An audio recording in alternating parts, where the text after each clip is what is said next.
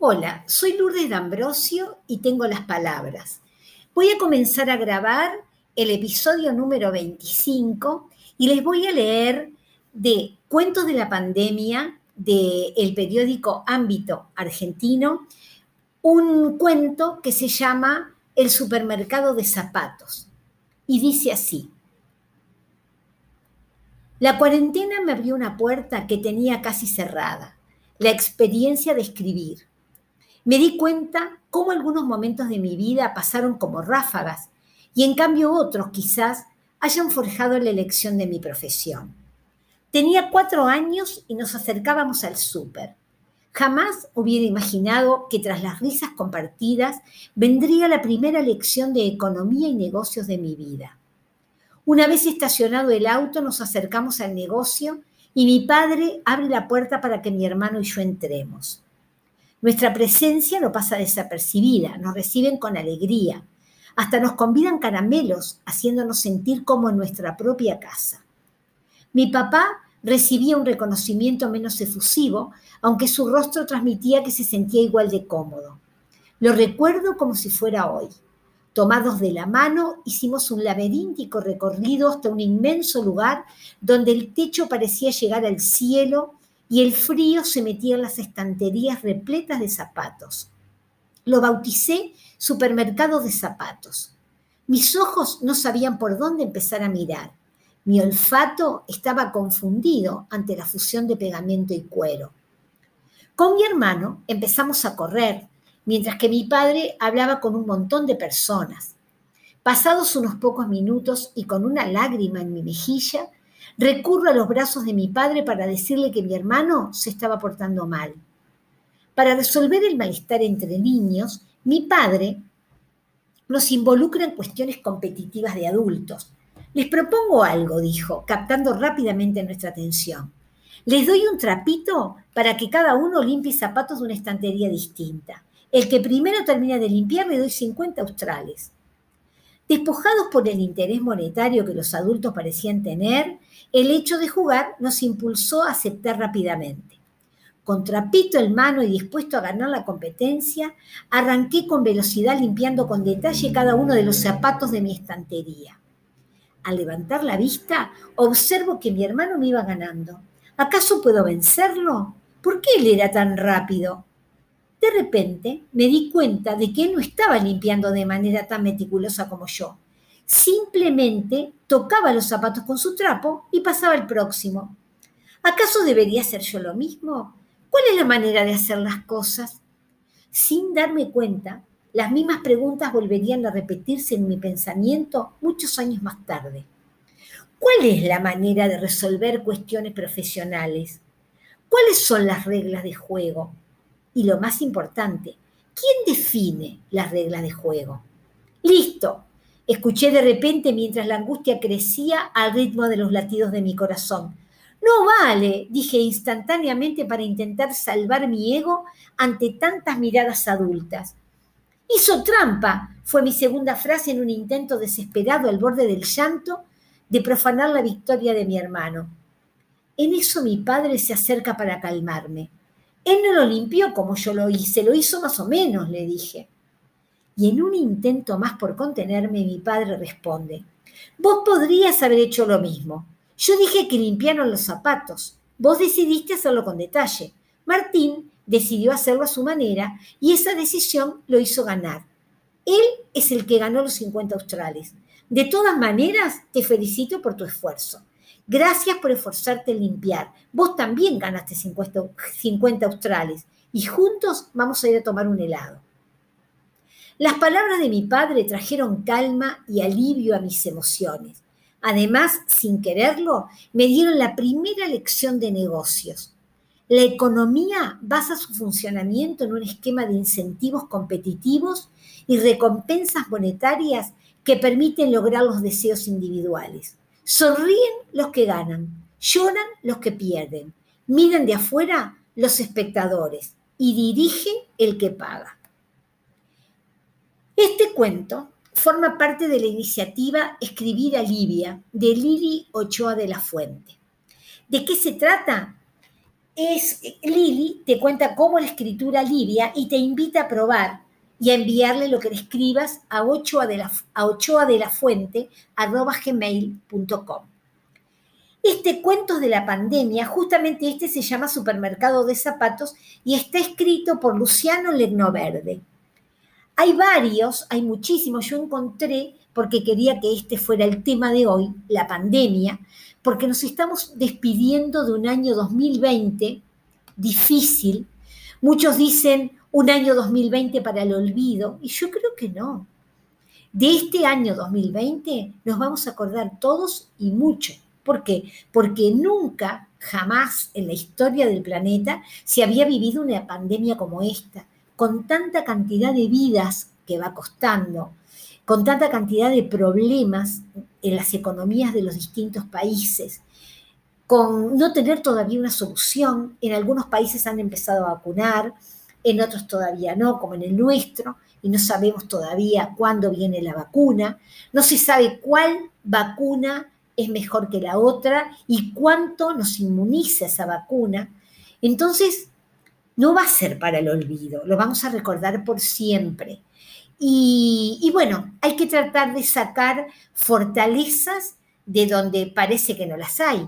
Pero yo, por ejemplo, le digo, yo no puedo decir que este año va a ser para el olvido porque puedo rescatar de él un montón de cosas positivas que sucedieron en mi vida. Y no más pensar en que es el año en que todos tuvimos que reconvertirnos o pensar, nos invitó al desafío de pensar nuevas modalidades para una cantidad de cosas, el, saludarnos por Zoom, festejar los cumpleaños a la distancia a través de la computadora, la videollamada se hizo una vedette, y bueno, hemos tratado de encontrarle la vuelta eh, en esta pandemia del coronavirus que nos fue, este, fue determinando la vida de cada uno de nosotros. En algunos lugares se le llamó ASPO al aislamiento social preventivo obligatorio. Acá no lo hemos nombrado, acá en Uruguay no lo hemos nombrado así, pero sí en los primeros meses que fueron de distanciamiento, de aislamiento, y después como que se aflojó un poco, pero ahora recrudeció porque tenemos muchos más casos y tuvimos que volver al aislamiento. Al principio este, no, se, no se creyó, en los países de Europa sobre todo, este, al principio no se creyó que era una pandemia, pensaban que eran inventos del gobierno, eh, eh, pensaban que, eran, este, que eran cosas como que lo que se trataba eran pretextos para que trataban de imponer los estados, para que trataban de imponer estados de excepción este, para mantener el autoritarismo. Y sin embargo vimos que lo que, se, lo que fue aboliéndose fue el prójimo, porque lo que, a lo que nos lleva esto es a separarnos del otro, del contacto personal. Eso me parece que es lo más determinante, lo más doloroso, el no poder abrazarte el, con un amigo, el no poder darle un beso, el, el tener que tomar distancia, el olvidarte. Este, y de repente las familias, por ejemplo, en la Navidad pasar separadas, donde antes se podían juntar 10, 15 y ahora tenemos que reducirnos al núcleo, este, al, núcleo más, más, este, más íntimo, vamos a decir. Entonces, bueno, esto que les leí es parte de una iniciativa de ámbito de Argentina. También este, el cuento que les voy a leer ahora, que es cortito, es tomado de ahí de esa iniciativa de Ochoa, arroba, gmail, que nos invita a leer, pues dice, la escritura alivia, invita a escribir sobre la pandemia. Les voy a leer otro cortito que me gustó mucho de ese mismo, de ese mismo origen. Se llama ¿Qué día es hoy? Y dice así, este lo escribió Gustavo Gracioli, y dice así, la mañana del 20 de marzo me desperté y todo estaba así muertos en todas partes del mundo, tumbas comunitarias, médicos tuneados de nuevo ejército. El agua y el jabón de pronto se volvieron más poderosos que la pólvora y el alcohol y el gel pasó a ser la mejor réplica de un arma blanca. Iglesias, clubes de fútbol, sociedades de fomento se convirtieron en hospitales ambulantes. La gente dejó de salir de sus casas y la mayoría pasamos a tener vida social en la cola del supermercado. El límite de salidas estaba delimitado en hacer las compras o trabajar. Muchos lo asocian con un peronismo recargado, de casa al trabajo, del trabajo a casa. El sexo mutó y terminó por convertirse en eso que Woody Allen describió en la película El dormilón. Lunes, martes, miércoles, cualquier día ya es igual. Hablar con los amigos o la familia se volvió terreno de aplicaciones para videollamadas. El Wi-Fi, el nuevo motivador de estrés y el inicio de las conversaciones adquirieron nuevas plantillas. Se corta, debe ser la señal, espera que hago la reunión de nuevo, qué voz de robot tienes. A pesar de eso, mamá quiere que hablemos dos veces por día. Lo intentamos y si unos segundos de silencio invade nuestra pantalla, me pregunta, ¿me escuchás? Y ninguna novedad para contar. Sí, la misma que ayer. Series, libros, home office, limpiar la casa y el anhelo de que vuelva a la vida anterior, la del viaje del fin de la noche, los besos y los abrazos. Cuesta hablar, no sé qué contar. Es un gran verso eso de que las redes sociales o que los teléfonos sirven de compañía para estas ocasiones o que siempre hay que decir algo inteligente de los horrores. No veo conveniente tener que inventar un optimismo o estructurar un pensamiento al estilo Darío Z para tranquilizar a esa cara que aparece del otro lado de la pantalla. Lunes, martes, miércoles, cualquier día ya es igual. Y esto se volvió una convención de ansiedades que buscan aprovechar todo curso online que andan pululando por ahí. Hay que aprovechar el tiempo, volverse productivo. En estos momentos, lo único que quisiera es no haberme llevado matemática todos los años de secundaria para entender mejor eso de la curva. ¿Cuántos más faltan morir? Hay una parte que intento resolver por otras vías para no quedar del lado de ese muro que contiene a todos los que quieren pasar por alto la angustia. ¿Por qué, me pregunto, se intenta esquivar el sufrimiento? ¿Ves? Hace mal quedarse encerrado. Uno piensa, piensa y el sinsentido recobra un gran protagonismo en estos momentos. Se ve que este detalle no lo tuvieron en cuenta y ahora se acumulan una docena de filósofos en las redes sociales Ahí me está llamando un amigo. Hola, boludo, ¿me escuchás bien? Sí, bastante bien. ¿En qué andás? Acá, encerrado, se ríe. ¿Ya hiciste yoga? ¿Cocinaste? ¿Leíste 20.000 libros? ¿Escribiste un libro grabaste un disco casero? No tuve tiempo de hacer todo eso todavía. Y eso que ya van como 35 días de encierro. Dale, para eso me llamaste, ya hablamos ayer. La imagen volvió a quedar congelada. Una leyenda dice que la conexión es débil y se corta. Lunes, martes, miércoles, ¿qué día es hoy? El desayuno es un pedazo de pollo frío que sobró de anoche. Y al café con leche lo reemplacé con mate. Charlie García canta de atrás de las colinas sale el sol y que tanto dolor se va a acabar. Esa canción funciona como las palabras de esos curas que te van a bendecir antes de que te mueras. No, espera, basta de esa tonta oscuridad 2.0. De ahora en más voy a agradecer el nuevo día, la salida del sol, el olor de la comida, voy a disfrutar de la ducha, de la carne que me traen de los del pedido ya, de las salidas al chino, de la vuelta manzana que doy con la excusa de pasear al perro y de haber aprendido a lavarme las manos. Hay que agradecer estar acá, aunque nadie te lo haya consultado. Salgo a tender la ropa, las dos o tres prendas que uso todos los días, pantalón de jogging, la remera de zumo y el barbijo que recuerdo haber lavado unas cuatro veces. Otra vez está llamando mamá. Hola, hijo, ¿cómo estás? Quiero decirte que te quiero mucho. Mamá, por favor, dicho así suena despedida. No, qué horror, no digas eso. Pero sonó así. ¿Qué tal todo por ahí? Bien. Me descargué una aplicación de charlas que ayudan a reducir el estrés. ¿Y funciona? No sé. Me entretuve leyendo el chat interno que tenemos los participantes. ¿Vos en qué andás? No me digas ni ni siempre. Ponete las pilas. Estoy colgando la ropa y agradeciéndole al sol. Dale, no me cargues. Posta, te digo. Me anoté en un curso online para aprender a agradecer. No me dejó terminar la frase y me cortó. Todavía no entiendo por qué se enojó. En este momento estoy terminando de instalar la aplicación del curso.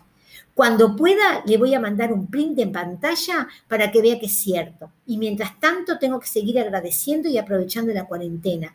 Me da miedo que el vecino del balcón de enfrente llame a la policía para denunciar mi improductividad o que esto sea foco de un nuevo rebrote de cacerolazos a las 21 y 30. Me gustó mucho esto, me gustó mucho este cuento y me gustó mucho la iniciativa de estos cuentos de pandemia. Y hay otra iniciativa que es de Pro Da Vinci, que es un colectivo venezolano de literatura eh, que también las escritoras y editoras Silda Cordoliani y Blanca Streponi propusieron darle una salida a esto de la cuarentena y del 2020 eh, tan complicado de la pandemia y este, convocaron a un concurso que llamaron 2020 SOS eh, y le pidieron a la gente que escribiera y les mandara los relatos. Les mandaron 144 y con otros escritores se conformó una especie de jurado que seleccionó 24 para reunir en una publicación. De esos les voy a leer uno ahora, eh, o dos, si me da el tiempo, porque están muy lindos y son cortitos. Eh, y bueno, con ellos voy a terminar. Quería decirles que, bueno, espero lo mejor, eh, que terminen muy bien el 2020, que empiecen un mejor 2021, que ojalá el 2021 nos traiga una solución para esto del coronavirus, que se cuiden, que nos cuidemos entre todos y que, bueno, hay que tratar de aprovechar, de ser creativos. Esto lo que nos impuso fue un desafío para aprovechar las tecnologías unos lo ven de una manera, otros lo ven de otra, pero bueno, ese desafío de, superarnos, de tratar de, seguir con la vida de, la mejor manera posible y bueno, de hacer todo lo posible por cuidarnos y estar mejor. Abrazo a todos y escuchen estos dos últimos que se llaman El apartamento de arriba de Olenka Carrasco, que es del concurso Pro Da Vinci. Después les digo el nombre del otro. El apartamento de arriba. De un sobresalto en la cama me desperté el 6 de abril. El grito y los golpes secos fueron quizá la causa. Tuve la sensación de que todas esas voces atormentadas, todo ese ruido de vidrios rotos, portazos innumerables, objetos contundentes saltando por los aires, todo ese barullo se había colado en los intersticios de madera falsa de mi cama y me había hecho saltar. Era las seis, era el día seis. Solo puedo estar segura de la fecha y de la hora. El nombre de los días ya no significan nada. Es como si viviéramos un ciclo monótono y cotidiano desde que sale el sol hasta que se acuesta, casi como autómatas. A las seis y cinco los gritos aumentaban.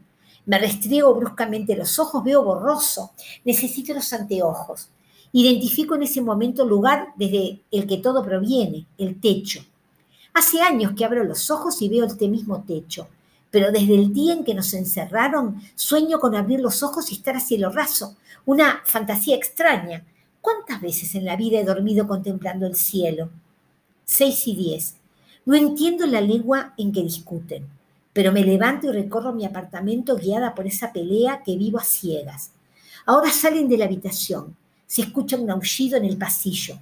Me pego a los muros y empiezo a seguir el recorrido macabro. Seis y trece.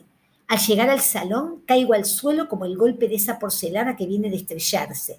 Me arrastro a la cocina y todo parece explotar por el aire. Imagino cubiertos, vasos.